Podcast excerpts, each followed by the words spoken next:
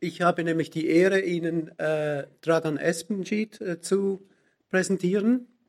Äh, wir wollten ihn eigentlich schon lange einmal für äh, ein Games Festival oder einen Game Talk einladen. Jetzt hat es geklappt. Äh, es ist im Moment ein bisschen schwierig, weil er immer auch zwischen New York und Deutschland hin und her reist als äh, Archivar von RISEM. Sie kennen die Organisation sicher. Ähm, er hat ein äh, ziemlich tolles Projekt, also zumindest für mich. Äh, ich finde das ein tolles Projekt eigentlich auf die Beine gestellt, äh, weil es hier um drei Spiele auch geht von Teresa Duncan, die äh, auch ziemlich exemplarisch sind im Interactive Storytelling Bereich. Also da sind im Storytelling Bereich eben ganz gute Sachen entstanden, die ähm, ja, die so eigentlich eher selten gewesen sind. Äh, wir haben uns 99 zuerst mal getroffen am Ettlinger Literaturwettbewerb damals für Netzliteratur. Und äh, ich glaube, äh, wenn man das sieht, also diese äh, Spiele sind aus den 90er Jahren, ein paar wenige Jahre vorher, äh, aber Dragan ist eben als Netzkünstler und Netzliteratur auch wirklich seit äh, jener Zeit aktiv und hat seither x Projekte auch gestemmt. Netzaktivismus auch, äh, was Sie vielleicht auch zum Teil kennen. Ähm, ich, möchte Ihnen jetzt, ich möchte Ihnen jetzt am besten das Wort übergeben und wir werden im Nachgang dann äh, ein kurzes Gespräch halten. Danke, Beat, danke. Okay, ähm, nachdem wir es jetzt ganz analog hatten vorher, äh, geht es jetzt genau ins Gegenteil. Und zwar, ähm, ich arbeite für die Organisation Rhizome, die ist, nennt sich selbst eine Born Digital Organization, also das heißt eine Organisation, die eigentlich größten, die, die digital entstanden ist und die auch äh, in der digitalen Welt eigentlich nur agiert. Und äh, das heißt, wir haben überhaupt keine Hardware. Wir haben, wir haben so Cloud-Speicher und gemietete CPUs und solche Sachen. Äh, das ist aber interessant, weil wir mit einer, weil uns eine andere Art von, von Materialität eben interessiert. Ich zeige hier nochmal schnell, wie gerade die Rhizome Webseite aussieht, dass man sich eben vor, dass ihr vorstellen könnt, was da so passiert. Das heißt, ähm, es werden Preise vergeben, es wird äh, über, über digitale Kultur berichtet. Wir haben ein großes Archiv von über 2000 Werken, äh, größtenteils von Internetkunst. Und ähm, wie wir, hier ist jetzt zum Beispiel ein Werk von, ah, von wann ist es denn? 96, glaube ich. Nee, 97. Also das ist auch ein, ein Hypertextwerk, das eben restauriert werden musste, weil es nicht mehr richtig funktioniert in den aktuellen Softwareumgebungen. Ähm, das heißt, wir haben also natürlich auch so ein Problem, wie dass die, ähm, dass die Technik einem unter den Fingern so wegschimmelt und man irgendwie so das Gefühl hat, es ist gar nicht zu halten. Aber anders als mit dem Film versus digital zum Beispiel, ist es wirklich unglaublich schwierig, diese, äh, da kann man eben nirgendwo mehr hingehen und sagen, ich hätte gerne den Laptop, den ihr da 2003 gebaut habt, könnt ihr mir den nochmal einbauen oder so. Das ist halt nicht drin, während man sich ein, also das ist einfach zu komplex, das kann man auch nicht im Hobbykeller machen, während man sich einen Fahrradreifen oder vielleicht auch einen Filmstreifen noch äh, zur allerhöchsten Not noch selber zusammenbauen kann aus Sachen, die man in der Apotheke bekommt. Ähm, das heißt also, äh, unser, der, der, der Interaktionsraum von Rhizome ist rein das Internet. Also das heißt, es ist eine Organisation, die mit dem New Museum in New York zwar verbandelt ist, aber in deren Räumen, da, da sitzen wir halt so rum, aber die stellen uns Internet hin. Das ist das Wichtigste ganz vereinfacht gesagt, das will ich jetzt natürlich nicht, dass das die Board of Directors von dem Museum, das, wir sehen das natürlich, also das ist natürlich viel komplexer. Aber jetzt hier für den Zweck des Vortrags. Äh, diese Spiele von Theresa Duncan, ich finde es lustig, dass ich jetzt hier in Game Talks äh, involviert bin, weil eigentlich habe ich mit Spielen nicht viel zu tun. Äh, außer natürlich, dass ich äh, die, äh, die Arbeit die da eben ähm, stattfindet hier bei, mit den Game Talks und auch dem Game Lab in Zürich äh, und dem, dem Studiengang da immer sehr, sehr, sehr interessant fand und auch selber, wenn ich Zeit habe, gern gespielt habe. Heißt, habe keine Zeit mehr dafür, außer wenn es eben beruflich ist wie diese Theresa Duncan-Spiele. Ähm, Theresa Duncan ist eine Künstlerin, 1966 geboren, 2007 dramatisch gestorben. Ein sehr glamouröses Künstlerpaar waren Theresa Duncan und Jeremy Blake, die in, ja, in, in den USA, in New York sehr bekannt waren. Nicht nur für ihre Werke, ihre, ihre digitalen, äh, also Jeremy Blake zum Beispiel war sehr bekannt für seine digitalen Animationen, die auch alle so handgemalt mit dem Grafiktablett äh, entstanden sind, sondern auch, weil sie eben so Society-mäßig sehr viel unterwegs waren. Äh, und in den 90ern jetzt ähm, gab es, war das CD-ROM so ein super Medium. Also noch bevor das Web richtig losgegangen ist, ähm, haben, ja, wurden sehr viele CD-ROMs produziert. Und heute habe ich ja nicht mal mehr einen CD-ROM-Schlitz an meinem Computer dran. Also das heißt, selbst wenn ich jetzt noch eins von diesen CD-ROMs bekommen könnte, könnte ich damit überhaupt nichts anfangen, auch weil die Software, die heute auf dem Computer drauf ist, damit nichts mehr anfangen kann. Ähm, interessant war auch, dass, in, dass es da die erste Welle von Spielen gab, die sich speziell an äh, weibliche Spieler gerichtet haben. Games for Girls äh, oder Pink Games wurde diese Welle manchmal genannt. Äh, ich habe hier noch so eine tolle alte Webseite gefunden, wo verschiedene Spiele für Mädchen äh, hier verglichen wurden. Äh, das sind alles Titel aus den 90er Jahren, alles CD-ROM-Titel. Barbie Storymaker, uh, Let's Talk About Me. Das ist so ein Spiel, wo es darum geht. Also da, da, steht halt hier, ja, das ist für Preteen Girls, die halt so sich auf Highschool freuen, aber noch nicht so richtig, noch nie ein Date hatten und so weiter. Ähm, also äh, es ist interessant, es ist auch oft von, von ähm, abgeleitet von der Tradition von vielleicht Zeitschriften oder von Büchern, die für Mädchen eben entstanden sind. Und ich habe hier noch auch ein, ja, das möchte ich jetzt gleich mal zeigen. Wo ist es denn mein, wo ist denn mein Barbie Storymaker? Ja. Ah, Moment. Da ist er ja, der Barbie. Das ist der Barbie Fashion Designer. Das ist so ein, ähm, ein Spiel aus dieser Zeit. Oh, jetzt kommt natürlich noch Werbung, tut mir leid. Ah, oh ja, so. Und das finde ich sehr interessant. Barbie also, Fashion Designer by Mattel Media, released in 1996. Also ein Spiel von 1996, Barbie Fashion Designer. Ähm, das ist, äh, man hört jetzt hier auch, hier ist ein männlicher, äh, männlicher Kritiker dieses Spiels, der halt äh, diese Spiele dann halt durchspielt und eben kommentiert, wie das so in dieser Let's Play-Szene eben gemacht wird. Und, und äh, der Kommentar ist dann natürlich rela fällt relativ sarkastisch aus. Äh, das heißt, auch diese, diese Historie von, von Videospielen ist, äh, ihr habt gesehen, es wird vorher kurz das Quake überlagert, weil dieses Spiel öfter verkauft wurde als Quake. Ähm, und, aber trotzdem erinnert man sich an den Barbie Fashion Designer kaum.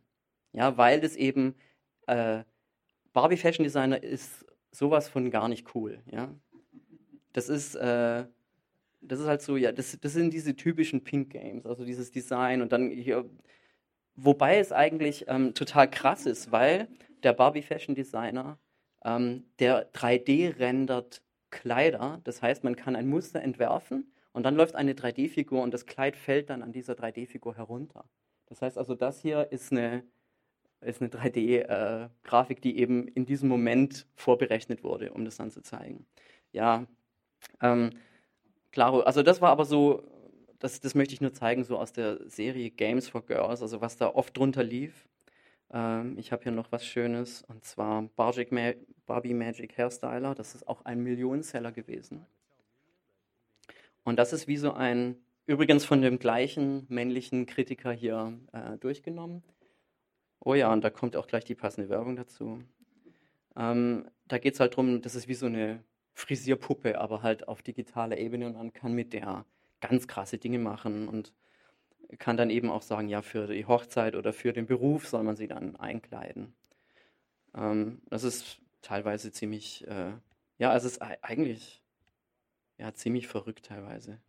Weil man kann da zum Beispiel sagen, ja, ich gehe jetzt ins Büro und gehe dann halt mit dem Bauhelm rein und äh, lila gestreiften Haaren und so weiter und äh, Stern-Make-up im Gesicht.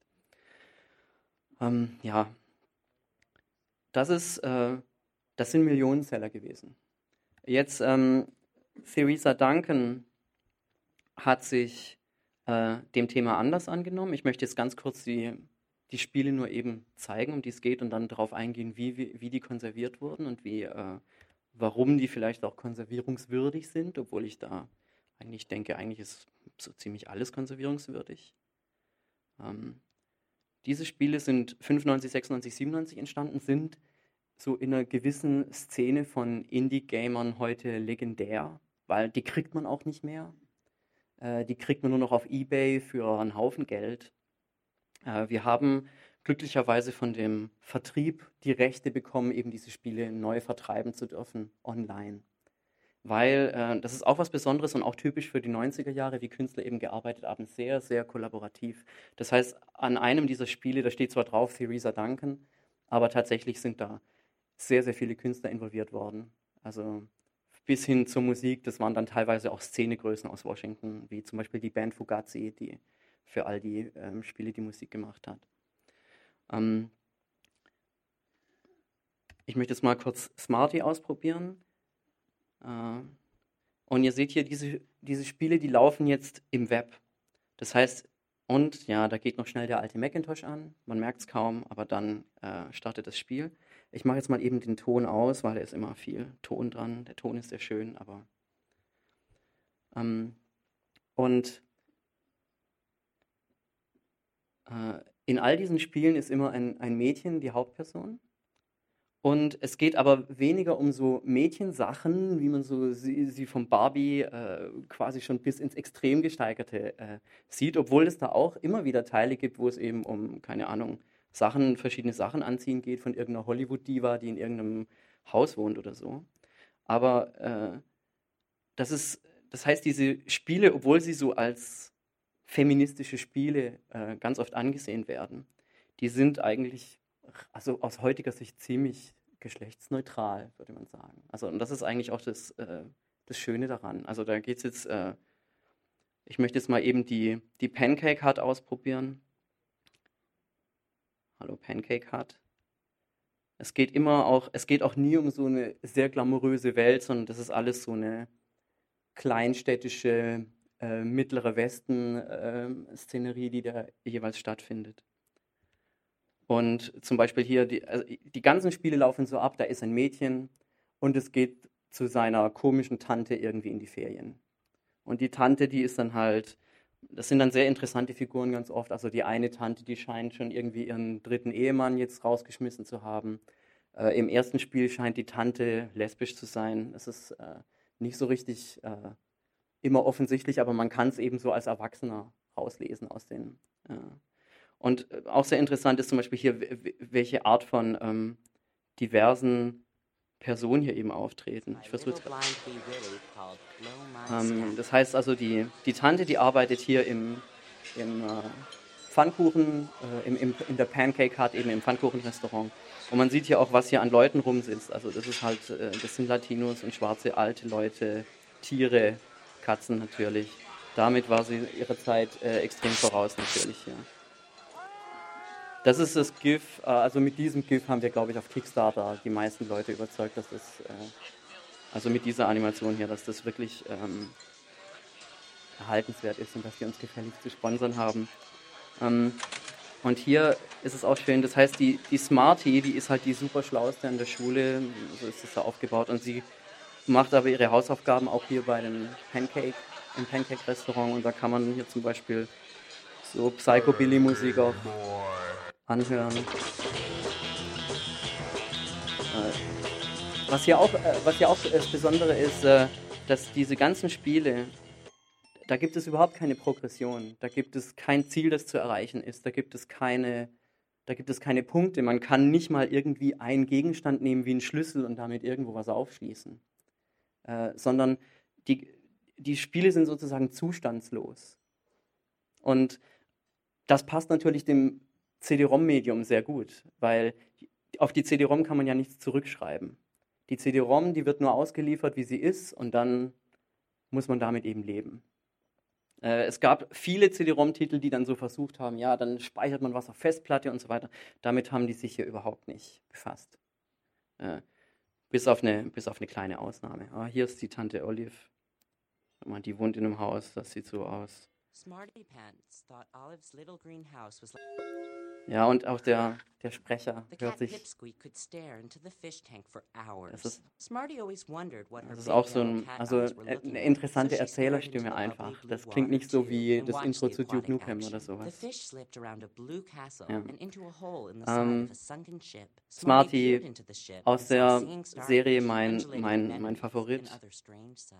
Weil, weiß ich nicht, sieht wahrscheinlich aus ein bisschen wie meine Tochter, deswegen fand ich das toll. Aber äh, das ist also, das ist eben, das ist eben was, was, was kulturell an diesen Spielen ziemlich interessant ist. Ähm, und vielleicht noch, um das, um das jetzt noch weiter ein bisschen geschichtlich einzuordnen. Es kam 1993 äh, von Richard Scarry Busy Town raus. Äh, Richard Scarry, ähm, da habe ich jetzt auch wieder ein Let's Play gefunden. Das war ein CD-ROM für MS-DOS. Ja. Hier wieder ein Let's Play. Äh, und ich denke, diese, diese Figuren von, von Richard Scarry sind allgemein bekannt. Busy Town hat für die CD-ROM-Welt oder für diese Edutainment- oder äh, Kinder-Entertainment-Geschichte eben das, äh, zuerst gebracht, eine Landkarte der gesamten Stadt. Und dann navigiert man so über die Landkarte hinweg äh, an die verschiedenen Orte und kann dann verschiedene Dinge ausprobieren. Das war halt so 93 und Theresa Duncan hat sich auch öfter mal auf Busy Town eben bezogen. Und da, genau, dann kann man eben hier in Busy Town konnte man mit diesem Apfelhelikopter dann eben verschiedene Teile anfliegen von der Busy Town und da verschiedene Sachen machen. Auch das war ein zustandsloses Spiel. Das heißt also, das ist auch zum Beispiel etwas, was lange Zeit überhaupt nicht als Spiel akzeptiert wurde weil es gibt kein Ziel, es gibt keine Belohnung, es gibt keine Bestrafung, es gibt keine Regeln irgendwie, sondern es ist eher sowas wie, wo man so mal guckt und dann entfaltet sich eine Handlung, die man ja eigentlich in jeder beliebigen Reihenfolge abrufen kann, die entfaltet sich dann eher so im, im eigenen, in der eigenen Vorstellung. äh, die und das ist, denke ich, auch noch sehr wichtig. Ich gucke hier jetzt gerade mal, hier habe ich noch einen schönen Screenshot gefunden. Ich hätte es fast noch geschafft, den Macromedia Director hier zu emulieren. Aber dann war die Fest das Festplatten-Image zu groß. Der Macromedia Director, hier jetzt Adobe Director, das heißt, es wird tatsächlich noch verkauft. Ähm, das ist eine Software, die stark darauf ausgerichtet wurde, dass Personen, die eigentlich nicht programmieren können oder die jetzt gerade erstmal so eingestiegen sind im Computer, die eigentlich aus einer ganz anderen Welt kommen, dass die eben interaktive Software entwickeln können. Ähm, Macromedia hat sich hier, also damals hieß, bevor Adobe Macromedia eben aufgekauft hat, hieß es Macromedia Director, vorher hieß es noch Macromind Director. Also das ist eine Software, die dann auch abgeleitet wurde, wieder von äh, Hypercard, einer äh, ganz alten Software, die eben an so Nicht-Profis gerichtet war, um verschiedene interaktive äh, Software eben zu entwickeln. Und zum Beispiel hier sieht man, da ist eine Zeitleiste. Also die Metapher war das Theater für Director. Man hat eine Zeitleiste, man hat hier die, die äh, Cast, also die, die Schauspieler, die Cast-Members und dann zieht man die da auf die Zeitleiste und man zieht sie hier auf der Stage, auf der Bühne hin und her und dann kann man da eben so äh, ja, zeitliche Abläufe bestimmen, aber auch in jede einzelne Figur. Da habe ich noch einen anderen schönen Screenshot. Ähm, in jede einzelne Figur kann man noch so ein bisschen Programm reinschreiben. Da habe ich hier noch so ein, auch eine tolle äh, alte Webseite gefunden, wo das ein bisschen erklärt wird. Nope. Und zwar hier. Das ist jetzt also hier der Agent und hier sieht man seine einzelnen Animationsstufen. Hier sieht man schon, wie er auf der Zeitleiste platziert wurde. Hier ist er auf der Bühne. Und in dem Agent kann jetzt eben noch so ein kleines Skript drin stehen. Das sagt dann halt, wenn du, wenn die Maustaste da gedrückt wurde, dann spring eben zu einem anderen Punkt auf der Zeitleiste. Und dann sieht man eben eine andere Szene, dann sind dann vielleicht andere Figuren sichtbar oder nicht sichtbar. Das heißt, es ist ein, ja, ein sehr simples System, auf das sich viele Künstler gestürzt haben und allerhand Zeug produziert haben. Äh, also das heißt zum Beispiel das transmediale, äh, das transmediale Festival, was aus einem Videofestival entstanden ist, das hat um die Jahrtausendwende hat es so über 300 äh, CD-ROMs angesammelt, weil eben die ganzen Leute, die früher Filme gemacht haben, dann eben angefangen haben mit Director rumzuspielen, weil das hieß ja auch schon Director und da waren so Zeitleisten drauf und da waren so Cast-Members und so und dann haben das sehr viele Leute verstanden und ihre Projekte damit gemacht. Ähm, jetzt, also das heißt, ich empfehle die, die Spiele auf jeden Fall zu spielen. Ich will da jetzt auch nicht so aus meiner Perspektive irgendwie so sagen, wie wichtig das jetzt ist für, äh, für zum Beispiel Mädchen in dieser Zeit, dass sie solche Spiele hatten oder auch nicht. Also da fühle ich mich nicht so richtig qualifiziert dazu. Äh, oder ich denke, da gibt es schon genug Männer, die darüber geredet haben, obwohl es eigentlich, ja, da gibt's, da sollte man lieber die, die Frauen eben fragen, die das damals gespielt haben, wie zum Beispiel Jan Frank, eine, eine Spielekritikerin, die mehrere Artikel zum Beispiel über diese ähm, Spiele geschrieben hat und wie sie das zum Beispiel gespielt hat, zusammen mit dem Barbie Fashion Designer und beide Spiele irgendwie cool fand. Ähm, Jetzt, äh, was aber trotzdem, denke ich, äh, also wir haben da Partnerschaft mit dem Online-Magazin The Verge gemacht. Äh, und da ging es eben darum, Girl Game Archival Project, that's Rewriting Geek History. Also das ist, muss natürlich schon eine gute Headline her. Aber interessant ist dann auch, dass äh, die sogenannten Hater dann sofort zur Stelle sind und natürlich sagen, ja, wie klar Rewriting Geek History, weil diese Spiele sind vollkommen irrelevant. Klar muss man dann alles rewriten. Natürlich ist äh, Quake viel wichtiger oder Duke Nukem oder ähm, sonst was. Also in den ganzen Artikeln, die über diese über dieses Restaurationsprojekt berichtet haben. Einige haben gesagt, ja, ja, gut, ganz nett, aber Monkey Island. Ja. Ähm, und das ist, das ist, ähm, das, das sind dann eher so die netteren äh, äh, Kritiker gewesen, obwohl es, es gab natürlich sehr viel positive Kritik. Aber ich möchte nur darauf eingehen, warum es eben wichtig ist, dass man, äh, dass man sich um solche Sachen kümmert. Weil äh, vom Barbie Fashion Designer bis hin zu diesen wirklich anspruchsvollen Spielen hier, wir können auch nochmal das Chop Suey anschauen, das ist mit einer, ah ja, schaut mal, ja, ich mache das hier, als wäre das nichts Besonderes. Ich starte einfach innerhalb dieses Artikels über das Emulationsprojekt, starte ich die Emulatoren, weil die hier eingebettet sind. Also das heißt, äh, für uns ist es ganz wichtig gewesen, dass, die, dass man diese Emulatoren einbetten kann wie so ein YouTube-Video auf jeder beliebigen Webseite, weil das CD-ROM-Medium äh, war Medium, mit einer sehr niedrigen äh, Schranke des Zugangs. Das war so die Idee. Es gab eine Zeit lang, da waren CD-ROMs in Cornflakes-Packungen drin. Und dann war dann da irgendwie, keine Ahnung, Lego Bionicles Zeug drauf oder, keine Ahnung, die neue Single von Scooter mit einem Video dazu oder so. Und ähm, das heißt, um das wiederherzustellen, muss man eben auch äh, das so transferieren in ein Medium, das jetzt sehr leicht zugänglich ist. Und das ist natürlich heutzutage das Web. Äh, ja, hier auch interessant, das ist der erste Titel Chop Suey, der eigentlich so den legendärsten äh, Stand hat unter den Fans, wo es auch heißt, ähm, da ist halt die, da sind die zwei Mädels, die zwei Schwestern, aber wenn man genau hinschaut, man sieht die zwei Schwestern nie, sie erscheinen nie, man sieht eigentlich nur aus der Perspektive der beiden, aber die eine ist halt, äh, ist halt dunkelhäutig und die andere ist hellhäutig. Das sind zum Beispiel ganz, äh, das sind ganz interessante, ähm, ganz interessante subtile Geschichten, die da passieren. Ja, und ähm, genau, das heißt, wir haben halt mit The Verge zusammengearbeitet, um diese Spiele, äh, um, um das an möglichst großes Publikum ranzubringen. Das hat dann auch gut geklappt. Es wurde in vielen weiteren Blogs wieder eingebunden, diese, äh, diese Emulatoren.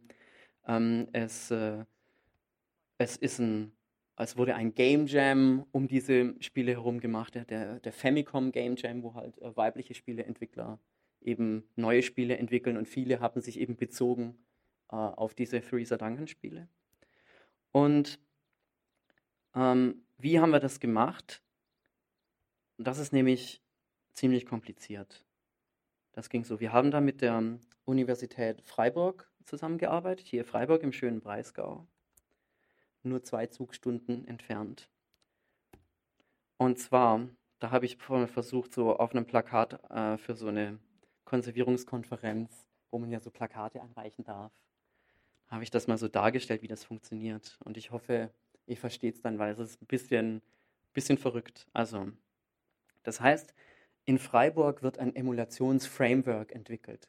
Emulation bedeutet, jeder Computer ist ja insofern gleich wie jeder andere Computer, dass es eine Symbolverarbeitungsmaschine ist. Wie ihr vorhin sagtet, eine textbasierte Maschine eigentlich. Man kann zwar sagen, ja, der rechnet vielleicht oder das sind Zahlen oder so, aber selbst das ist eigentlich noch eine Erfindung. Also äh, Computer heißen nur Computer, weil erste gute, den ersten guten Einsatzzweck, den man für sie gefunden hat, war eben Rechnen. Äh, es sind aber eigentlich Symbolverarbeitungsmaschinen. Das heißt, jeder Computer ist eigentlich relativ gleich wie jeder andere Computer. Nur sind heute die Computer super, super, super schnell und früher waren sie super langsam. Aber generell, wenn jetzt ein Computer sagt, du schieb jetzt doch mal dieses Bitmuster um ein Bit nach links oder so, dann kann das jeder Computer, weil da hat sich eigentlich in den Jahren nicht so viel getan. Also Computer arbeiten, seit, sie, seit diese von Neumann-Architektur eben eingeführt wurde, arbeiten sie mehr oder weniger gleich. Es gibt einen Speicher, dann gibt es einen Prozessor und der schiebt irgendwie was im Speicher rum und das war es irgendwie.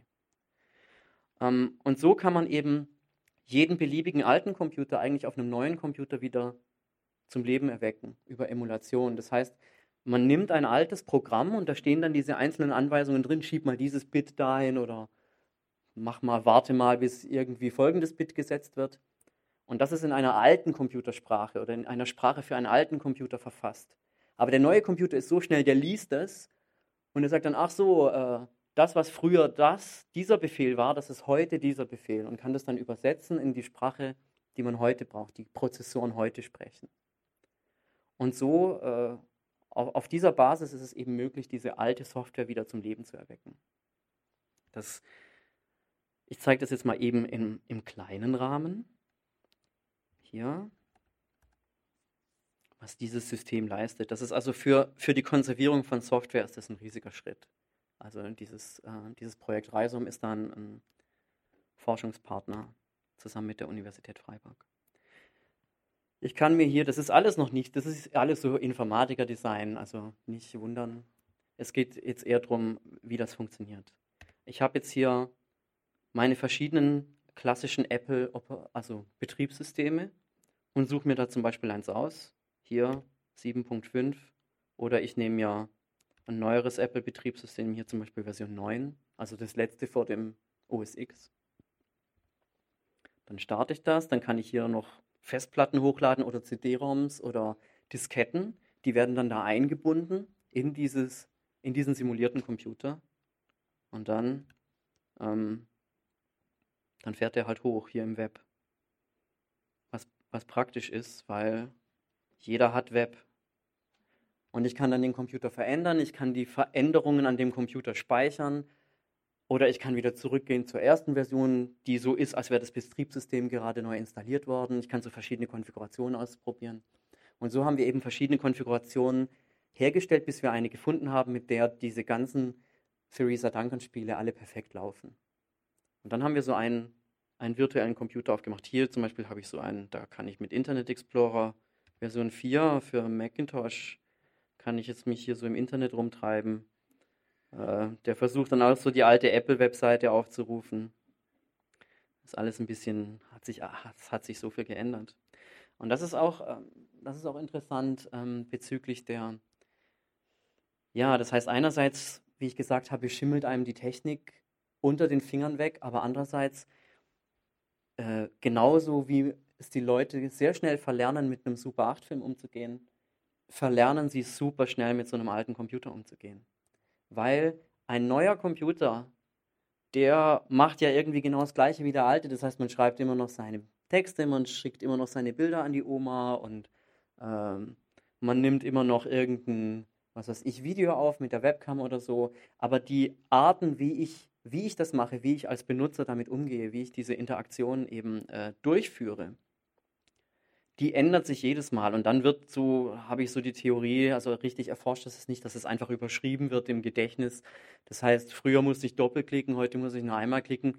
Das Wissen, dass ich doppelklicken muss, ist ja vollkommen nutzlos, sobald ich meinen neuen Computer habe. Also wird es sofort vergessen. Das ist jetzt eine Sache. Die andere Sache ist die, dass zum Beispiel sowas wie ähm, dass ich eine Maus habe und einen Mauspfeil und den hin und her bewege. Das ist heute noch relativ normal, aber wir können davon ausgehen, dass ähm, in ein paar Jahren eine Generation da sein wird, die noch nie eine Maus in der Hand hatte, weil die mit Touchgeräten eben groß geworden sind. Ähm, wenn ich jetzt so ein Theresa Duncan Spiel spiele und mit der Maus, mit dem Mauspfeil über irgendein über irgendein Objekt drüber fahre, dann ändert sich der Mauspfeil, um mir irgendeinen so Tipp zu geben, da kannst du vielleicht was machen oder da kannst du äh, irgendwie klicken oder wenn du da eine Weile wartest, dann passiert was. Das geht zum Beispiel mit einem Touchgerät gar nicht, ne? weil da kann ich ja nur drücken oder nicht drücken.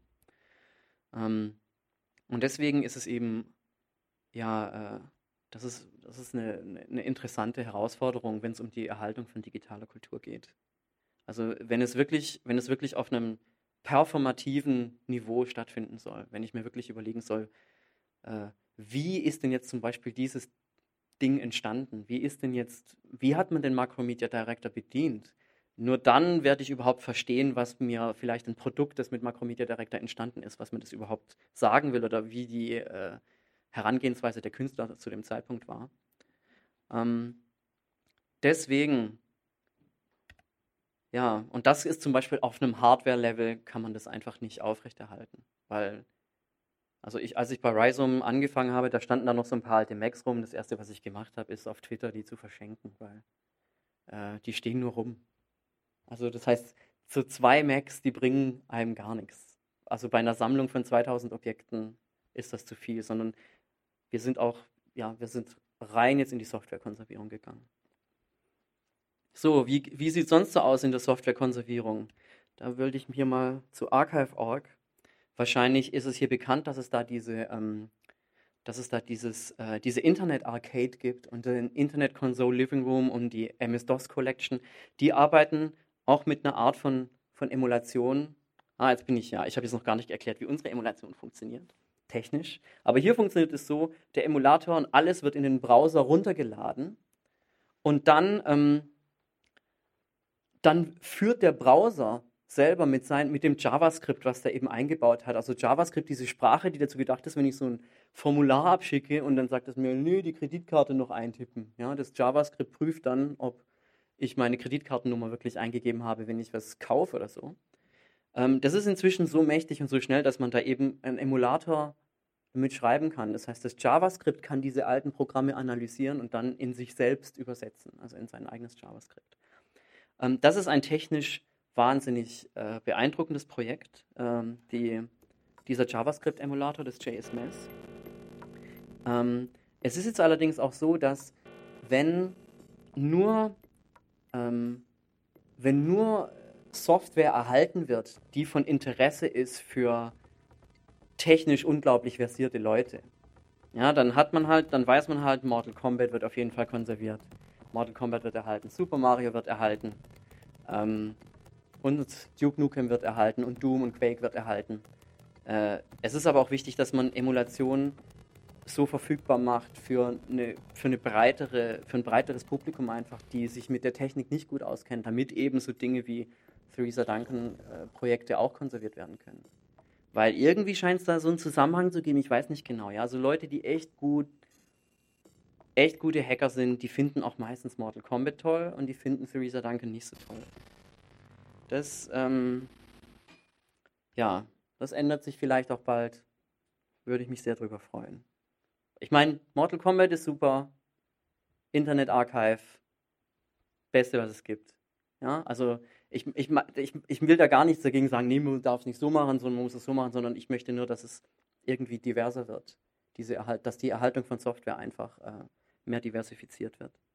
So, und jetzt endlich erkläre ich, wie wir das hier gemacht haben. Also, was ich mache, also das Internet Archive hat es so, die ganze Emulation läuft im Browser ab. Das heißt, ich lade alles runter. Das gesamte, die gesamte Software, alles muss auf meinen Computer. Das ist bei so einem CD-ROM, naja, ne, weil das CD-ROM ist halt so 600 Megabyte. Das will ich nicht komplett runterladen. Da gibt es natürlich auch Tricks, wie man das dann nur teilweise runterladen kann oder so. Andererseits ist es auch so, wir haben an dem CD-ROM nicht die Rechte. Wir dürfen es überhaupt nicht verteilen. Wir dürfen es nur zugänglich machen. Ähm, und wir respektieren natürlich immer, wenn die Künstler irgendwie. Die Rechte der Künstler respektieren wir auf jeden Fall, die Rechte von Apple und Microsoft interessieren uns nicht so. Ähm, jetzt, äh, außerdem ist es auch so, dass zum Beispiel dieser JavaScript-Emulator eben nicht diesen Macintosh einfach, das, das leistet er einfach nicht. Der kann diesen Macintosh, den wir da brauchen, auch überhaupt nicht ähm, abspielen sozusagen. Der kann den nicht wieder wieder aufführen. Also abspielen finde ich ja falsch, sondern es geht immer um eine Wiederaufführung, um eine Inszenierung, um Performance, um Aktivität. Und was wir dann gemacht haben, ist, wir haben auf der Google Compute Cloud, das ist ein Cloud Computing Service, wo man sagen kann, ich will jetzt mal so einen virtuellen Computer, da haben wir 750 CPUs reserviert. Und dann kommen so die Webnutzer eben an. Die kommen zum Beispiel hier von unserer Reisum-Seite oder die kommen von The Verge. Und die kommen dann daher und sagen, sie wollen mal Theresa Duncan spielen. Und dann haben wir hier diese Emulatoren vorbereitet als Vorlagen und die CD-ROMs auch als Vorlagen. Und dann werden die zusammengeführt. Der Emulator wird gestartet und wird hier auf einer von diesen 750 CPUs eben, wie sagt man da auf Deutsch, weiß nicht, da wird er halt da hingetan und dann läuft er da. Auf Englisch sagt man deployed. Ja? Äh, und dann, äh, dann läuft er da. Und dann guckt der Web-User, der das Theresa Duncan-Spiel im Browser spielt, der, es ist so, als würde der mit Skype anrufen auf diesem Computer. Und guckt dann, was da ist und kann dann aber auch mit der Maus da drin rumschieben. Man braucht für die Theresa Duncan-Spiele nur Mausinteraktion. Es gibt so eine versteckte Stelle, wo man auch was tippen kann. In beiden, in zwei Spielen. Könnt ihr mal finden. Ähm, und deswegen ist es zum Beispiel auch so, dass nichts gebuffer, also das ist kein Video, was man da sieht, sondern das ist immer vollkommen unvorhersehbar, was im nächsten Bild sozusagen passiert, in der nächsten 60. Sekunde. Das ist unvorhersehbar, weil es kann ja sein, ich schiebe die Maus dahin, ich schiebe die Maus dahin oder ich klicke hier oder ich klicke dorthin oder ich mache vielleicht gar nichts. Das heißt, ähm, diese CPUs, diese haben wir jetzt in den USA, weil dort eben das Hauptpublikum von Rhizome ist. Deswegen müsst ihr euch vorstellen, jedes Mal, wenn ihr klickt, dann geht der Klick so unterm Atlantik durch und dann rechnet der, der Google-Computer was und dann kommt das Bild zurück und der Ton. Das heißt, es kann sein, dass es in Deutschland nicht so super fluppig ist. Ähm, was aber super fluppig ist in Deutschland zum Beispiel, ist das äh, ist ein anderes Projekt, was, äh, wo ich hier mit der Uni Freiburg involviert war. Das geht hier um, äh, um Konservierung von dem Computer, den der Medienphilosoph Wilhelm Flusser benutzt hat. Und hier ein Projekt Hypertext. Das ist tatsächlich in Hypercard gemacht, was ein Vorläufer von Macromind Director ist und was ein Vorläufer von Macromedia Director ist. Ähm, äh, das kann man auch gerade im ZKM anschauen. Also, das funktioniert jetzt hier viel, viel schneller für uns, weil die CPUs in Freiburg im Breisgau stehen, was hier gleich um die Ecke ist. Das heißt also, die, der Abstand von der CPU, wie viel Kabel dazwischen liegt, ist tatsächlich wichtig. Das Schöne an der Google Compute Cloud ist, dass wir eigentlich sagen können, wo wir eine CPU haben wollen. Das heißt, wir können sie im Asia Pacific machen, wenn es Leute in Australien oder Japan anschauen wollen, oder äh, wir können es USA machen, also Nord- und Südamerika, oder wir können äh, Europa, in Europa können wir auch CPUs uns holen, sobald halt jemand das Knöpfchen drückt. Das Gute daran ist halt, man muss dann nichts installieren, es funktioniert einfach die Zugänglichkeit ist auf jeden Fall sehr, sehr einfach. Und darum ging es da. Genau, das heißt also, wenn, und ja, um jetzt noch ähm, vielleicht kurz darauf einzugehen, was sind die, wie wurde das aufgenommen, so ein, Restaur so ein Restaurierungsprojekt, ist eben, ähm, darauf bin ich sehr, sehr stolz. Und zwar hat Koleo Kim, eine YouTube-Benutzerin hier, Let's Play-Videos gemacht von den ganzen Theresa Duncan spielen, aber basierend auf dem Emulator. Das sind die ersten kompletten Playthroughs der Theresa Duncan Spiele. Das heißt, die Videos hier sind eine Stunde 42 äh, für äh, Zero Zero. Das finde ich prima. Äh, und das Gute ist natürlich auch, dass sie dann eben kommentiert und sagt halt, was sie witzig findet an den Spielen oder was sie irgendwie ein bisschen doof findet oder wo sie halt zum Schluss hier bei, bei Smarty eben, der letzte Satz, ist gesagt, das ist ein Wahnsinnsspiel Spiel vom Mädchen, das seine lesbische Tante in Sommerferien besucht. Äh, und dann ist das Video zu Ende. Also finde ich sehr schön. Ähm, und ja, also so sieht das aus. Das ist die Zukunft der Softwarekonservierung. In diesem Fall jetzt mit einem Spiel. Ähm, und ich denke, dass es, äh, dass das eben wieder zu so einer Parallelzeit führen wird. Ah, ich, ah, ich kann jetzt hier nicht so viel reden und dann sieht man hier nicht mal die Spiele. Gehe ich hier wieder zu The Verge. Ja, es gibt natürlich auch eine schöne Seite hier, die wir bei Rhizome gebaut haben. Hm, die habe ich hier gar nicht drin. Ah, hier. Hey, what's the rumpus?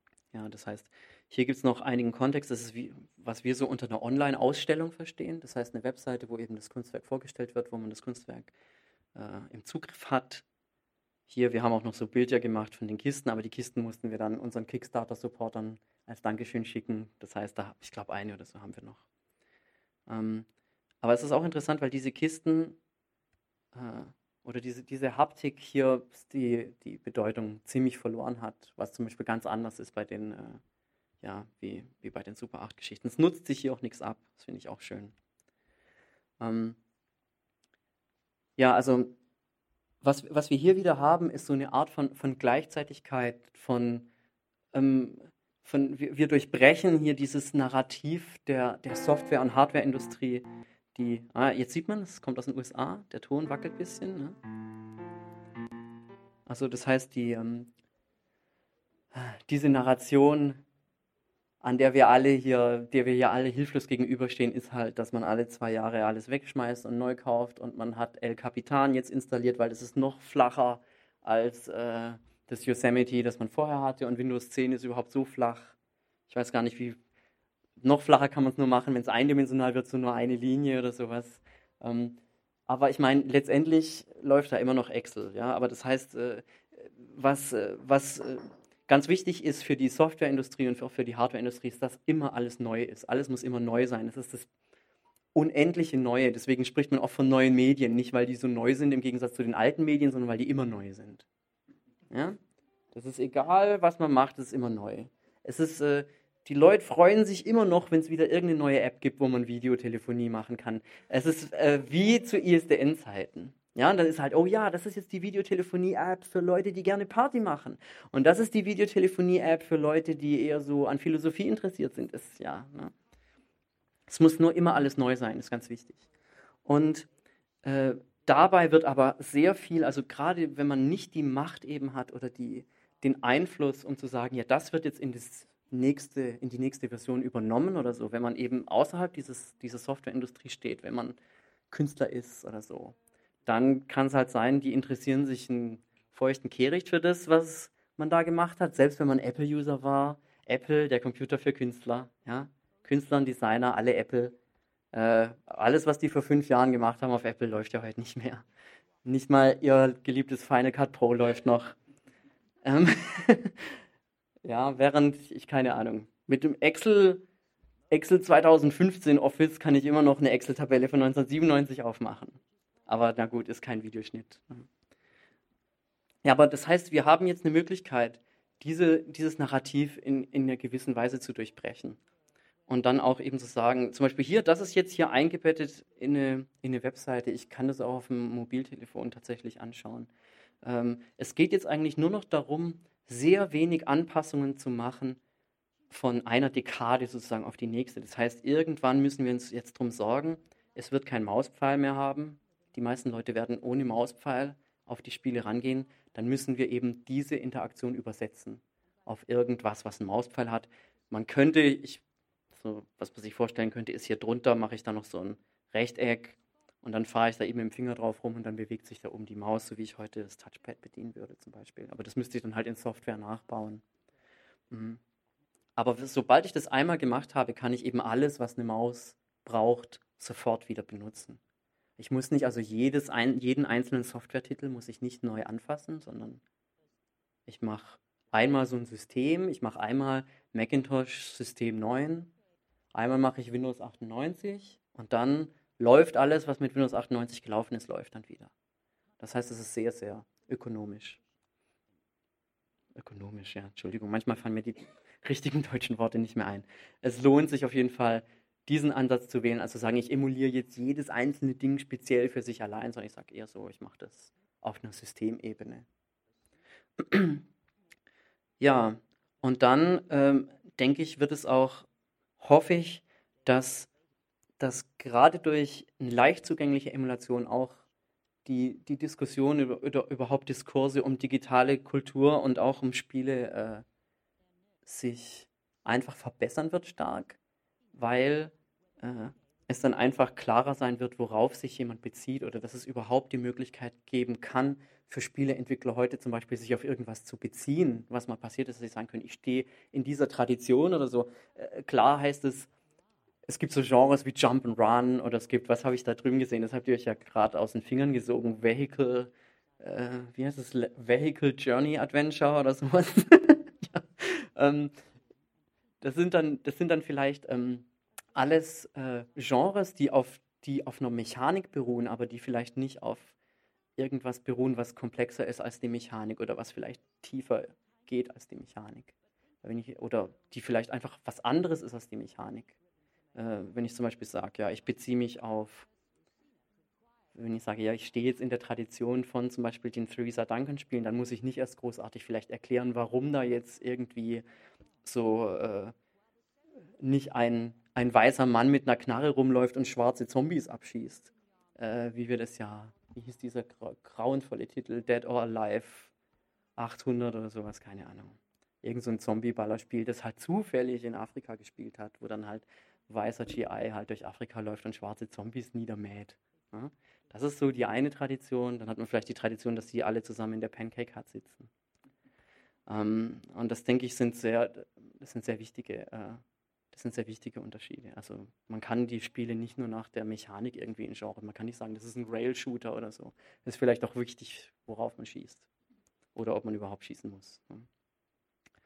Okay, das wäre es dann, glaube ich.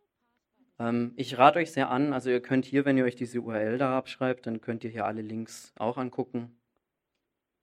Könnt ihr, euch, ihr könnt ja auch noch was reinschreiben, wenn ihr Lust habt, so Hallo, äh, ich gucke dann morgen nochmal drauf und dann schreibe ich vielleicht nochmal Antworten rein. Ansonsten könnt ihr mich erreichen unter Frage an espensheet.risum.org. Vielen. Ah, ich muss hochschieben. Ah, Moment, da muss ich auch so. So, ah, das mache ich jetzt noch. Schaut mal, was man da machen kann. So. Und unterstreichen. So. ja, danke.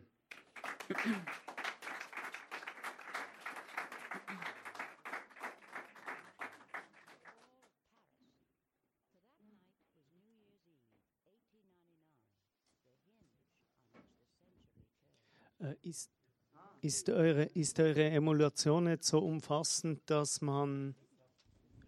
Ja, wir können. Oder muss ich ja Fragen beantworten, dann darf ich. ja, ich, ich beantworte deine Frage, auch wenn du da oben sitzt. Das ist kein Ding. Ich frage trotzdem kurz. ist, ist habe ich das richtig begriffen? Diese Emulation ist jetzt so umfassend, dass man im Prinzip jede CD-ROM aus dieser Zeit wiedergeben kann? Darf ich das eben schnell mal demonstrieren? ja, aber das ist eine tolle Frage, weil wir haben hier, ähm, ah, wo ist das denn? Ah ja, Ingest. Wir haben ja das, äh, das erste Projekt, was wir da auf einem großen Level gemacht haben, war das transmediale ähm, Archiv. Und das geht jetzt. Das heißt, ich nehme jetzt hier irgendeine von den hunderten CDs aus der Transmediale und ich weiß es nicht, das System wird jetzt versuchen, also rauszufinden, welche Umgebung die beste ist, äh, um das auszuführen. Ich, damit ich auf jeden Fall weiß, dass es klappt, nehme ich jetzt halt hier mal Macintosh OS 9. Und dann, ah, jetzt ist die Bildschirmauflösung hier ein bisschen klein. Aber ja, dann kommt der Mac hoch und die CD-ROM wird eingebunden. Dann läuft in dem, in dem Sinn auch das Argument gegen eine Simulation, dass diese für jedes Game einzeln hätte ja. äh, gemacht werden müssen. Oder? Ja, genau. Das ist also wirklich, weil das Besondere an der digitalen Kultur ist ja, dass, ja genau, hier dieses Werk kann man jetzt eben wieder anschauen aus der Transmediale Kollektion. Ähm, und die Trans, ich meine, das Witzige war halt, die Transmediale, die wusste ja nicht mal, was auf den CDs ist, weil da stand dann halt irgendwas mit Edding draufgeschrieben, so war nettes Festival, Grüße 1998 oder so.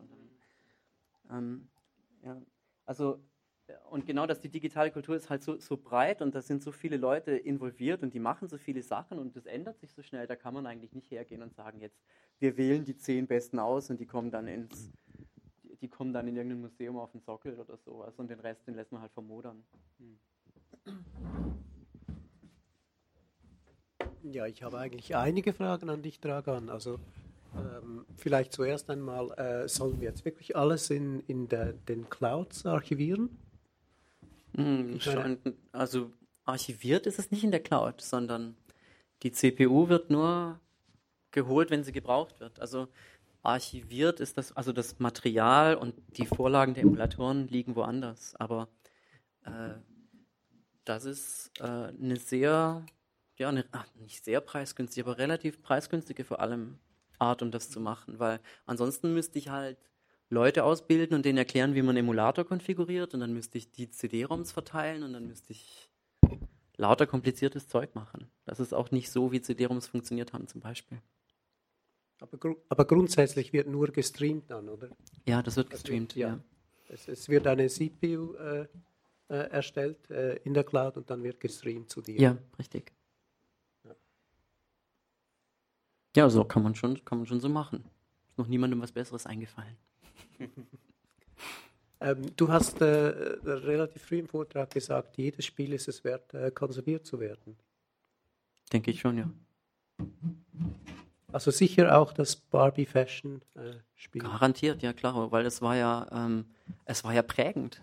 Das haben so viele Leute gespielt. Es geht ja nicht darum, ob ich jetzt sage, das hat irgendein Barzon Brock oder so in den, äh, in den Kulturhimmel gehoben, sondern es geht ja darum, welche Auswirkungen hatte ein Spiel. Also äh, da muss man sich dann einfach mit auseinandersetzen. Also und der Barbie, Barbie Fashion Designer wurde halt millionenfach verkauft. Und ich weiß nicht, wie oft kopiert. Also ist es einfach relevant durch die Benutzung. Also da machst du überhaupt keine qualitative Wertung, sondern äh, sagst, äh, das muss eigentlich alles äh, äh archiviert werden.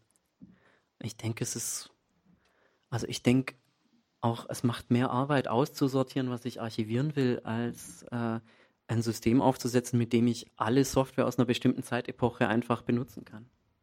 Das, äh, es ist auch, ich meine, die, die Entwicklung geht auch so schnell. Und es wird so viel, so viel Software produziert, dass ich gar nicht hinterherkomme mit der Auswahl. Aber das ist ja eigentlich dann eh der Punkt. Also äh, wenn du wirklich alles äh, archivieren willst, dann ja. äh, hat es so viel, wo ja. du gar nicht nachkommst. Aber vor diesem Problem stehen alle Archivare, oder? Ja. Also an welch, welcher Archivar will entscheiden, welche Filme konserviert werden, welcher Archivar will entscheiden, welche Fotografien konserviert werden, oder? Ja, meine, du veränderst da ja die Politik von Rhizome komplett. Die haben ja wirklich bisher oder früher haben sie die, äh, die Sachen, die sie aufgenommen haben ins Archiv, die wurden ja bewertet und äh, reingenommen oder abgelehnt. Macht da Rhizome mit? Ähm, das geht nicht um Rhizome allein, sondern was wir wollen von Rhizome ist auch, auch eine Organisation wie Rhizome oder selbst das Internetarchiv ist immer zu klein um digitale Kultur komplett zu erfassen. Es gibt so viele äh, Untergruppen und, und Szenen und was weiß ich was, um die man sich da kümmern könnte. Und viel wichtiger ist es dann, Werkzeuge zu erstellen, dass diese Gruppen eben sich um ihre eigene Kulturerhaltung kümmern können. Dass wir eben zum Beispiel so ein Emulationsframework, dass das zur Verfügung gestellt wird, dass ein äh, Webarchivierungswerkzeug, was wir jetzt ähm, unter unsere Flügel genommen haben, dass das auch äh, eben zugänglich ist für alle möglichen Leute, die halt denken, diese Webseite, die ist es jetzt, die will ich auf jeden Fall konservieren und dann konservieren sie die halt. Also als, einzige, als einzelne Institution kann man es nie komplett leisten. Aber ich denke auch, dass die Idee von einer Gedächtnisinstitution sich eben durch die digitale Kultur ändern muss. Also irgendwas wird garantiert nicht übrig bleiben, irgendwas wird bestimmt runterfallen, aber dann halt, weil es letztendlich keinen interessiert hat. Dann hat es halt niemand irgendwie, niemand, auch selbst wenn die Werkzeuge vorhanden waren, hat sich dann drum gekümmert.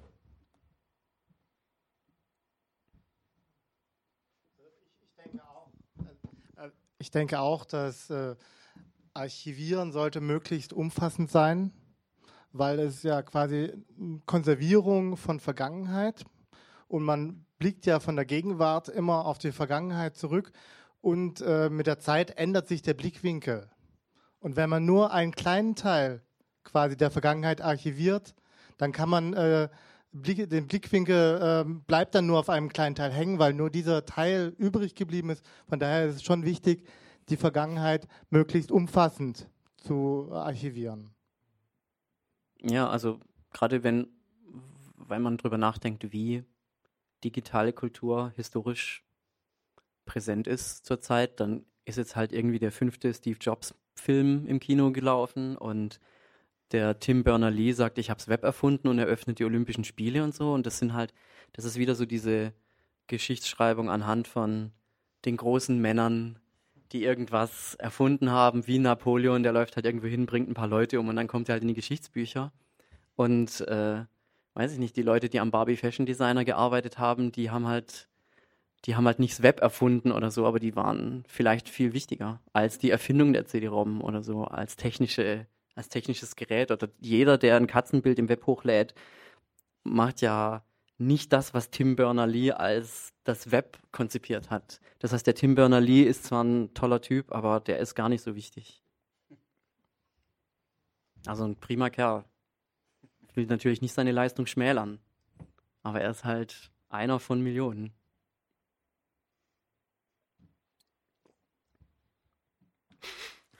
Das letzte war jetzt sehr fragwürdig. also die Frage ist halt, äh, ich meine, ich verstehe das ja, oder? Dass man, äh, also als Computer, dies, also was wir da hinten machen, ist natürlich das Gegenteil, oder? Wir versuchen möglichst alte Konsolen zu bringen und die auch in einem Originalzustand, weil man halt eben nicht eine Geschichte nur digital sehen sollte. In ihrer Haptik ist es halt was anderes. Also darum ist die Emulationsbranche für mich so ein ein mehr oder weniger gutes Spiel. Bestes Beispiel finde ich, wer jemals Asteroids in seinem Leben gesehen hat, den Originalautomaten. Das ja klar, religiöse Erfahrung. Nein, nein, es geht nee, um, das nein, nein, so. Moment schon. Das nein, nein, so. das hat, das kannst das du hat, nicht emulieren. Moment, es ja. hat eben noch mehr als religiöse Erfahrung. Ist nämlich, das kann man an diesem kleinen, äh, an, an der Vectrex da ausschauen. Das ist dieses kleine Ding und das hat halt keinen gerasterten äh, Monitor, sondern da wird drauf gezeichnet und äh, das eine Spiel, das drauf ist, wenn man den Screen wegnimmt, der es ein bisschen farbig macht, sieht man, dass da halt der Kathodenstrahl, also der das normalerweise so zeilenmäßig aufbaut, wirklich so hell ist, dass es einem fast die Augen rausbringt. Und wenn man das erste Mal vor einem Asteroids-Automaten sitzt, stellt man fest, fuck, der Schuss ist so hell wie nichts anderes auf dem Bildschirm. Alle Emulationen, die Sie je spielen werden, werden diesem Effekt nicht gerecht, weil einfach der ganze Bildschirm hell ist, oder? Und das sind sol solche Sachen, darum fand ich vorher den Begriff digitale Kultur so interessant, oder? Weil da, wo du ansetzt und wo ich auch finde, funktioniert das, ist halt bei allem, was schon so digital neu ist, dass man es eben so benutzen kann. Aber selbst beim äh, Mac, den du vorher gebracht hast und die Entwicklung, die passiert ist, ist es halt was anderes. Also wir arbeiten auch, also in unserem Archiv, das wir haben, haben die auch ein Apple II und so weiter. Das ist eine andere Herangehensweise, mit einem Apple II zu arbeiten, weil schon mal alle Buchstaben groß sind, die wirklich was ändern und auch eine andere Sicht auf die Welt haben und damals repräsentieren. Und dasselbe ist auch bei den Konsolen, oder? Vor so einem Ding zu sitzen, das so groß ist und heute erzählen mir alle, die jünger sind als 20, es gab in den 70er Jahren oder 80er Jahren Pixel, ist einfach ein bisschen eine seltsame Sache. Wenn man natürlich heute auf 23 Zoll äh, einen Pixel sieht, dann ist er schon riesig, aber auf einem kleinen Screen ist es halt kein fucking großer Pixel, sondern ist eben einfach eine ziemlich kleine Einheit. Und wer da drüben ähm, Golden X spielt zum Beispiel, der denkt sich, mein Gott, was, wie sieht denn das grauenhaft aus? Wenn man mal die Größe eines normalen Fernsehers aus der Zeit sich anschaut, dann sieht das nicht mehr so hässlich aus, oder?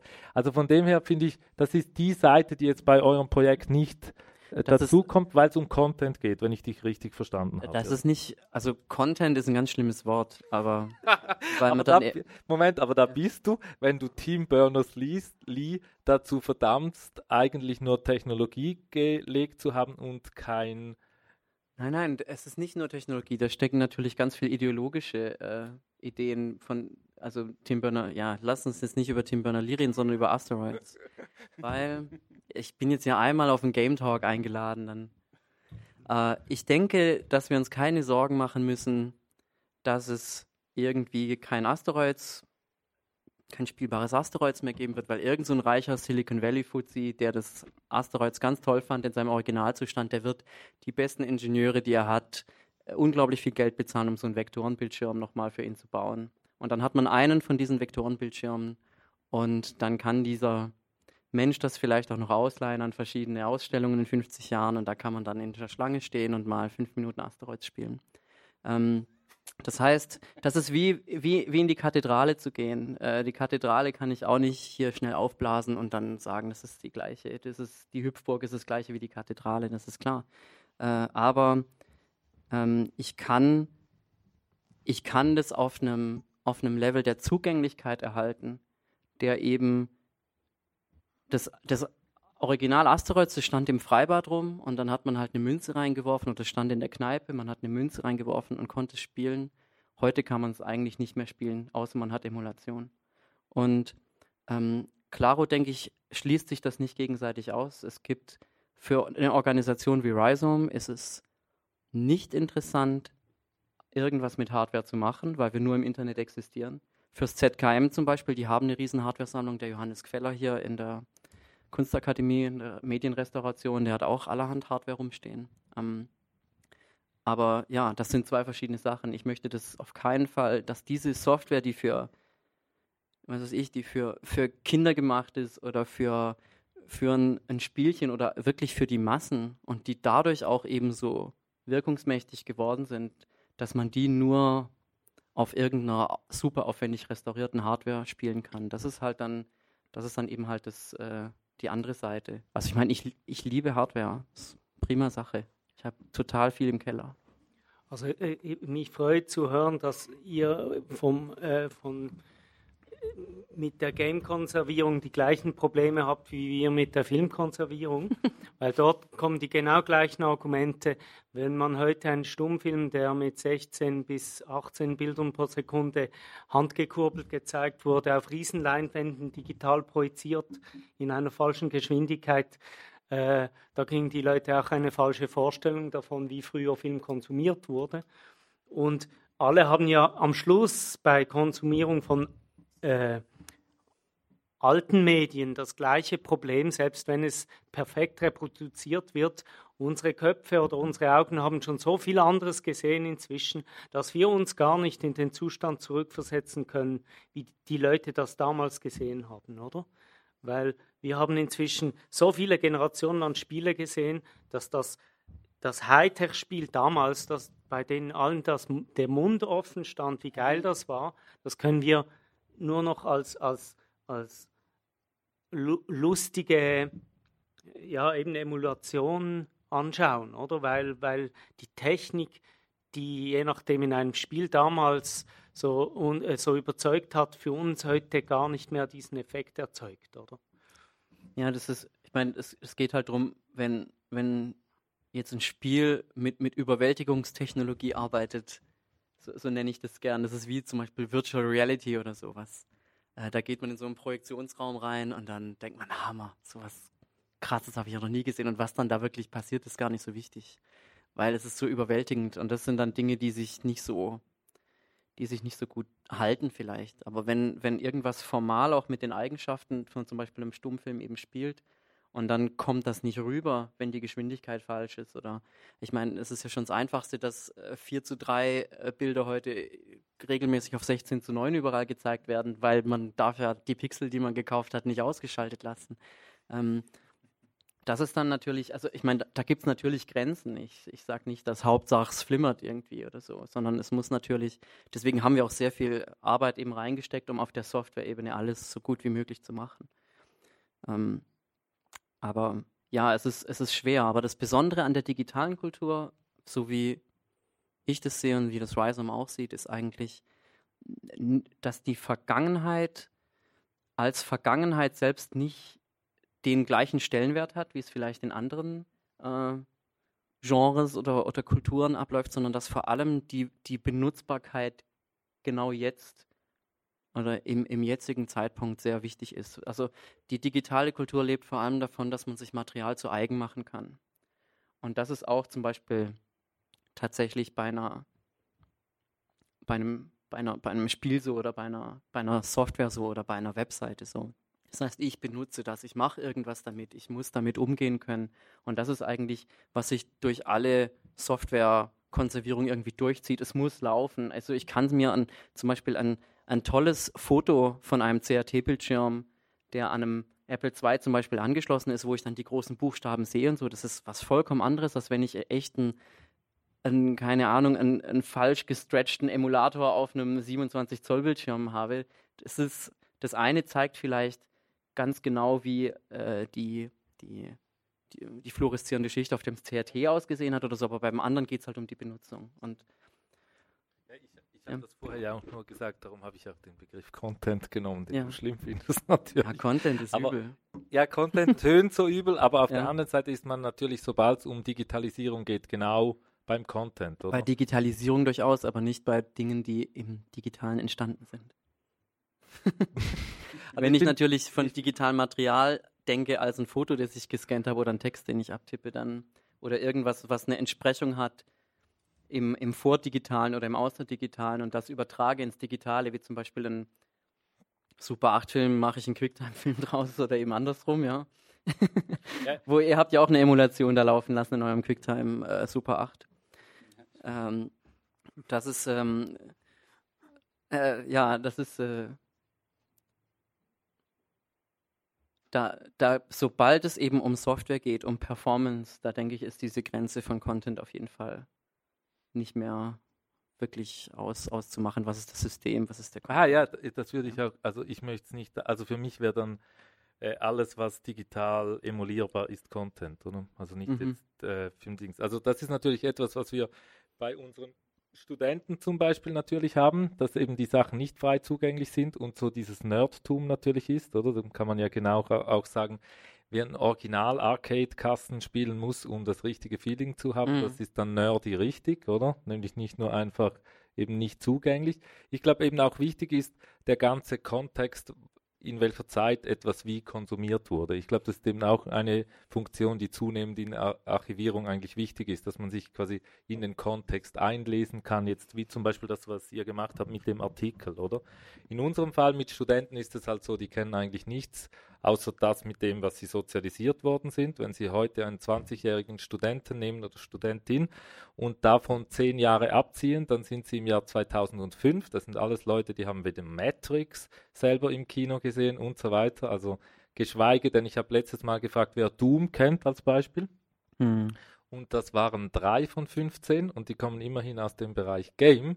Und da ist natürlich eine möglichst niederschwellige äh, Sache, äh, interessant im, äh, eigentlich. Auf der anderen Seite ist dann wieder der Lernfaktor, sage ich jetzt mal böse, fies, noch kleiner und es ist dann wie so die Frage, ob dann noch mehr ankommt. Aber auf das müssen wir uns in Zukunft einfach einlassen und halt äh, sehr viel Vermittlungsarbeit leisten, jetzt auch gerade von unserer Seite. Ja, ich meine, die Alternative ist, egal wie viel Emulation kritisiert wird, die Alternativen sind einfach, dass auch die 50-Jährigen kein Doom mehr kennen. Das ja, ja. Da kann man natürlich nur die Gegenthese vertreten und sagen, vielleicht ist es auch gut, dass nicht alle Twitter-Sachen je äh, greifbar sein werden in Zukunft und wir auch wieder eine Kultur von Reproduktion im Sinne von haben, wir wollen nur noch das reproduzieren, was uns interessieren würde. Aber das ist dann wieder die Frage der Selektion, die vorher angesprochen wurde. Ja, also im, im Prinzip zeigt sich ja in jedem Bereich der Konservierung, dass diese, diese Metadaten so wichtig sind, also diese Zusatzinformation, dass wenn man ein Medium abgebildet gesehen hat, ähm, also jetzt in einem, zu einem späteren Zeitpunkt ein älteres Medium, dass man dann nicht glauben darf, dass man jetzt genau gesehen hat und erfahren hat, was damals erfahren wurde. Dass man sich in dem Sinn wie bei einem abstrakten Kunstwerk braucht man auch irgendwie Zusatzinformation, um das zu wirklich zu erfahren, weil halt in, in der Abbildung selber halt nicht alles das stecken kann, was, was wirklich dahinter steht, oder? Also ich glaube, ohne Kontext kann man immer nur äh, einen kleinen Teil wirklich begreifen von einem medialen Werk. Die Frage ist natürlich, ob die Leute überhaupt, überhaupt noch begreifen wollen, was da was passiert ist. Hey, natürlich. Ja, ja gut, ich meine, man kann sich ja den Kontext mindestens teilweise dann erarbeiten, oder? Ja. Und äh, ich denke, das äh, kam eigentlich im Vortrag äh, bei Dragan sehr gut äh, äh, durch, dass äh, dieser Kontext auch eben mit dem Barbie Fashion Designer und so weiter da ist. Und ähm, ich denke, ähm, man kann wirklich froh sein, dass eben sol solche Projekte bestehen und, und dass sie dann eben nicht Doom äh, nehmen oder Duke Nukem, sondern dass sie eben sich jetzt tatsächlich mal zuerst äh, diese Spiele von Theresa Duncan greifen äh, und, und, und von daher eigentlich beginnen, äh, in dieser Sache zu arbeiten. Um nochmals Team Berners-Lee trotzdem zu bemühen, auch wenn oh, du ja. ihn äh, in eine interessante Ecke gestellt hast. Weil äh, kann man dann, ist geplant bei euch, das ist jetzt zum Beispiel meine Software, die ich in Direct um diese Zeit geschrieben habe, ich habe übrigens rausgefunden, Director gibt es tatsächlich ein Plugin, das man noch heute installieren kann, vor zwei Wochen. Wenn ich das. Ja, kann man installieren. Ja, ja, nein, das. ja, ja, ja. Ich meine, es ist ungefähr so leicht wie Java zu installieren. Also etwa so. Ja. Aber es geht sogar ja, auf geht dem heute Abend auch viel geschmähten Mac. Mhm. Ähm, kann man bei euch dann auch in Zukunft Sachen hochladen in ein Archiv, das dann, also automatisch, also weil woher ich das frage. Ich habe vor ein, zwei Monaten tatsächlich festgestellt, dass irgendein Iro ein Demo, das ich 1993 für eine BBS, also ein Bullet Board System gemacht habe, auf eine der dieser bekannten Demoszenen-Portale hochgeladen hat. Ja. Und ich das dann per Zufall entdeckt habe und gedacht, was ist denn das für eine äh, komische Grafik? Und dann gemerkt habe, dass es von mir war. Und das wäre ja auch so etwas, oder die Archivierung, dass es nicht mehr die Autoren sind, die das tun, weil sie teilweise gar nicht mehr daran interessiert sind, sondern dass es eben auch von Dritten gemacht werden kann. Und da sehe ich dann schon auch die Möglichkeit eben, dass halt sich Leute heute für Software interessieren. Also viele der Leute, die damals das ja gemacht haben, interessieren sich ja überhaupt nicht mehr für das, was ja. sie damals gemacht haben. Wird es bei euch auch sowas geben, dass in Zukunft äh, Sachen hochgeladen werden können und eigentlich für, wie soll man sagen, für die Nachwelt zugänglich gemacht werden kann? Also ähm, der, der Fokus von Rhizome, Rhizome hat ja in den 90ern so ein System gefahren, dass man seine Webseite, dass man Künstler sein konnte, seine Webseite hochladen konnte im ZIP-Archiv oder SIT oder was es da auch immer gab. Und dann war man Künstler, weil man war ja bei Rhizome hochgeladen. Und das war aber auf Dauer nicht mehr zu managen. Also eben durch die, durch die Breite der, der Praxen und der, der einfach der aktiven Künstler. Oder auch gerade in der digitalen Kultur ist es wieder so, da ist man mal für zwei Wochen Künstler und dann muss man wieder irgendwie Webseiten für irgendeinen Anwalt machen und dann ist man wieder mal Künstler und so weiter. Das heißt, das ist alles viel chaotischer und durcheinanderer. Und deswegen ist auch unsere Vorstellung davon nicht, wie erhält man digitale Kultur eben nicht, wir kümmern uns um alles, weil wir das auch gar nicht könnten. Weil wir auch gar nicht die Kompetenz haben, zum Beispiel jetzt äh, zu sagen, wie, wie reinszenieren wir denn jetzt zum Beispiel so BBS-Demos? Hm. Also ich meine, ich weiß, dass es die gab, aber ich habe auch mal ein, zwei gesehen oder so, wenn ich mich ganz, wenn ich mir das ganz scharf vorstelle, so mit Ansichtgrafik und acht Farben und so weiter. Aber die ähm, äh, wichtig ist, dass diese Werkzeuge zur Erhaltung eben Verbreitung finden. Und dann kann sich eine Institution auftun und sagen, wir kümmern uns nur um die BBS-Intros und dann äh, können die dann ihr, ihr Emulationssystem benutzen, weil die ganzen Werkzeuge, die ich heute jetzt vorgeführt habe, sind alle freie Software. Also sind Apache-Lizenz. Und dann kann man sich das zu Hause aufsetzen. Also nur um die Demoszene muss man sich noch keine Sorgen machen. Nein, die sowieso nicht, weil die haben ein, sehr starkes, Geschichts die haben ein sehr starkes ja. Geschichtsbewusstsein. Also die haben eben anders als viele andere eben das sehr früh ja. schon entwickelt, oder? Ja. Und gehen jetzt auch wieder zurück, indem dass sie C64-Demos machen. Also die ja, arbeiten an ihrer eigenen äh, Musealisierung, kann man so sagen. Ja. Aber jetzt, wenn ich euch wenn ich dich nochmals richtig verstanden habe, ja. dann bist du doch auf dem Weg von Team Berners-Lee, oder?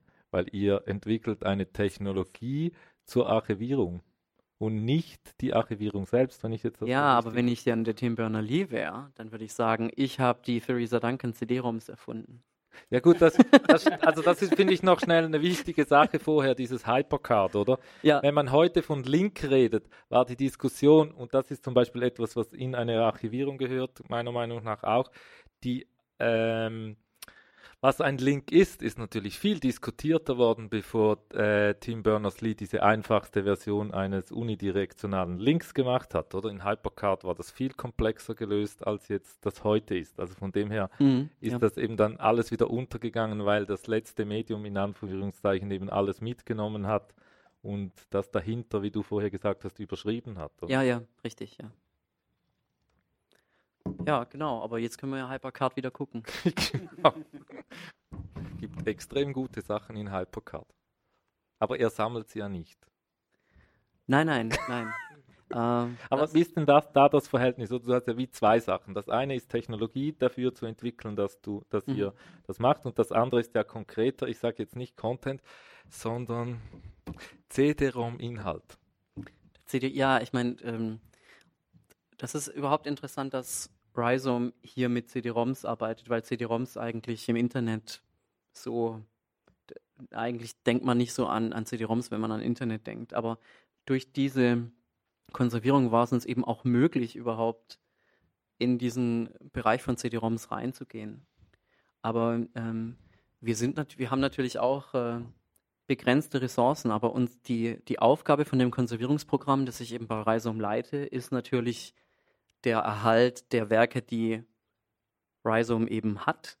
Das ist klar. Aber auf Basis dessen wollen wir eben Werkzeuge entwickeln, dass, dass es sich verbreitet. Äh, das kann man, das kann man eben leisten als eine relativ kleine Institution, aber die, die, die Sammlung von Un, Un, Un, Unmengen von Sachen, das ist wieder eine andere Sache. Also wir haben natürlich auch einen besonderen Fokus auf Kunst oder so, so Enzyklopädia Interactiva oder wie das, nee, wie hieß diese Microsoft-Enzyklopädie auf sieben CDs oder so. Das ist alles super interessant, aber wir haben uns zum Beispiel halt auf Kunst eingeschossen. Wir sind eine Kunstorganisation.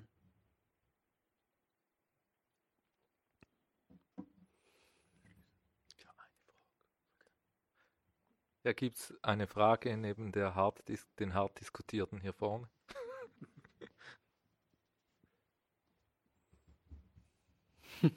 Schon spät, gell? Ja, dann, dann schließen wir doch hier äh, ab. Möchtest du das Schlusswort haben, Hannes? Nee. ja, vielen Dank. Äh, äh, war äußerst interessant. Wir sind morgen äh, mit den Indie-Game-Designern da. Äh, 7 Uhr und äh, halb neun. Zwei äh, Vorträge Indie-Designer aus Süddeutschland, also aus Ludwigsburg und äh, aus der Schweiz dann. Und am Nachmittag das Open Mic mit äh, Ausbildung und Projekten ab 15.30 Uhr. Guten Abend. Guten Abend, danke, dass ihr so lang hier ausgehalten habt.